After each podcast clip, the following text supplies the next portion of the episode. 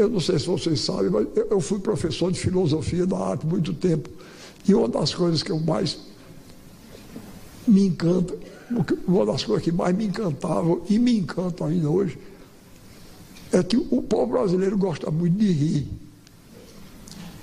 E gosta de fazer rir. Não é? Eu gosto.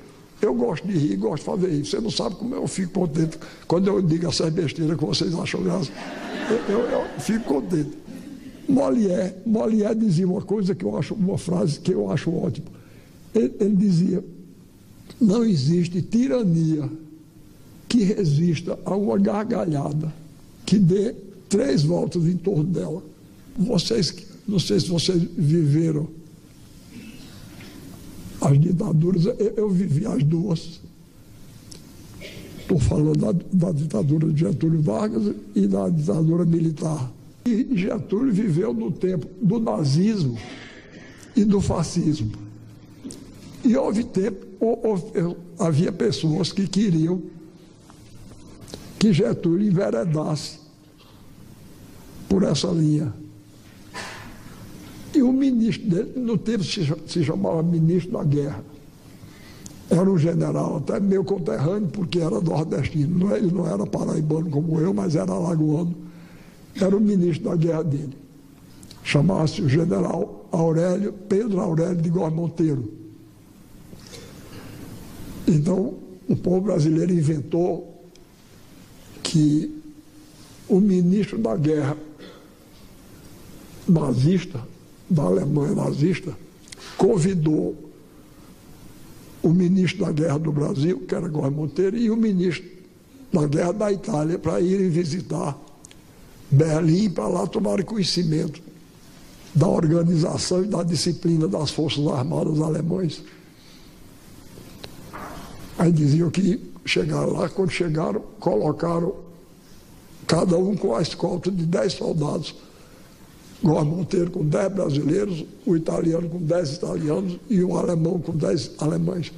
Subiram num daqueles bombardeiros, aviões de transporte de tropas, subiram no avião, quando estavam lá a 10 mil metros de altura.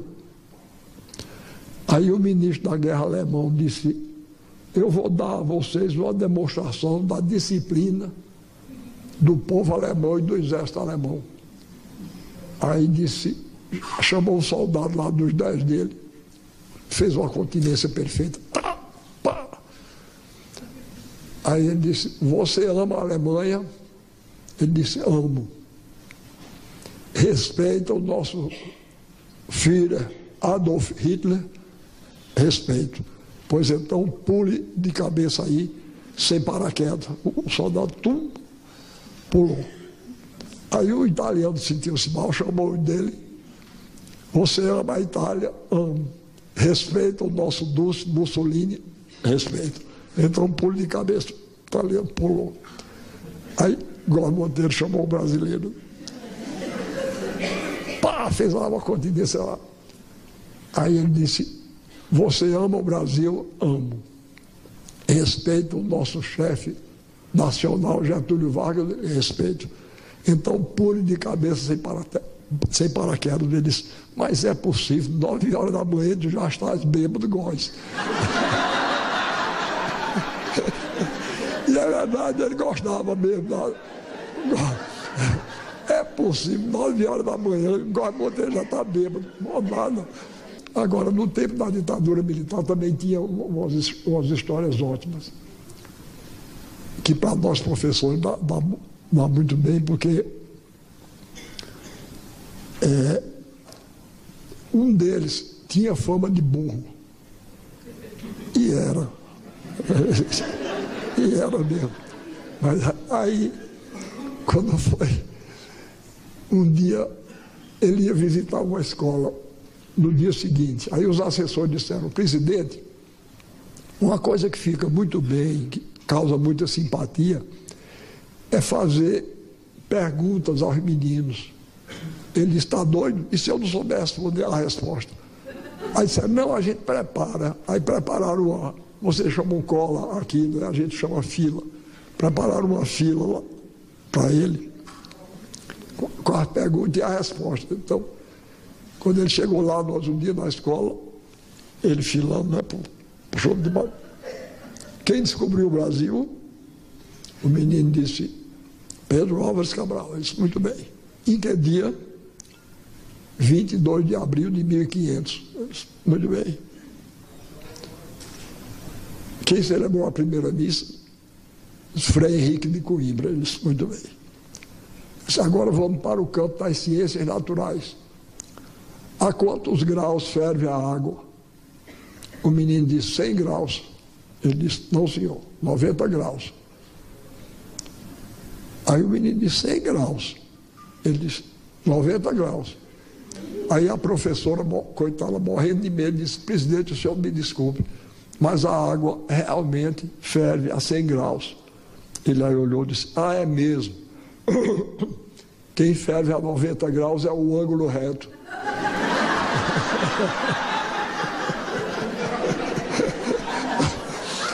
Agora, agora vocês imaginem, olha, o sujeito que inventou uma história dessa é um gênio, não é? É um gênio. Agora, eu fico admirado, porque essas histórias correm. O Brasil, da Amazônia ao Rio Grande, e ninguém descobre quem é o gênio, não é? Que, que, que inventa essas histórias. Eu acho o povo brasileiro é extraordinário para essas coisas. Contavam dele também, outra muito boa. Disseram que ele viajou um dia para a Europa e foi viajar de trem da Espanha para a França. E ele estava no mesmo vagão com Picasso, não é? o grande pintor espanhol, e, e com Stravinsky, o grande músico é, russo. Aí eles estavam no vagão, quando foram passar a fronteira da Espanha para a França, todos três estavam sem documentos. Aí foram presos. Aí Picasso disse, olha, não me prendam não, porque eu sou o pintor Picasso. Você não prove. Picasso disse, me dê aí uma folha de papel e uma caneta, né? Ele aí desenhou uma tourada assim rapidamente. Aí olharam e disseram, é Picasso mesmo, pode ir, está solto. Aí Stravinsky disse, por isso não, porque eu sou o grande compositor Stravinsky. Desprove. Ele pegou, traçou uma pauta assim, botou as primeiras notas, notas da suíte Petrusca, né, grande música de Stravinsky, muito conhecida. Aí disseram, é Stravinsky mesmo. Aí ele disse, não, então me solta, porque eu sou o presidente do Brasil. Se então prove. Ele aí sentou-se na cadeira, pensou 40 minutos. Aí disse, não me ocorre nada. Aí disseram, pode soltar, é ele mesmo.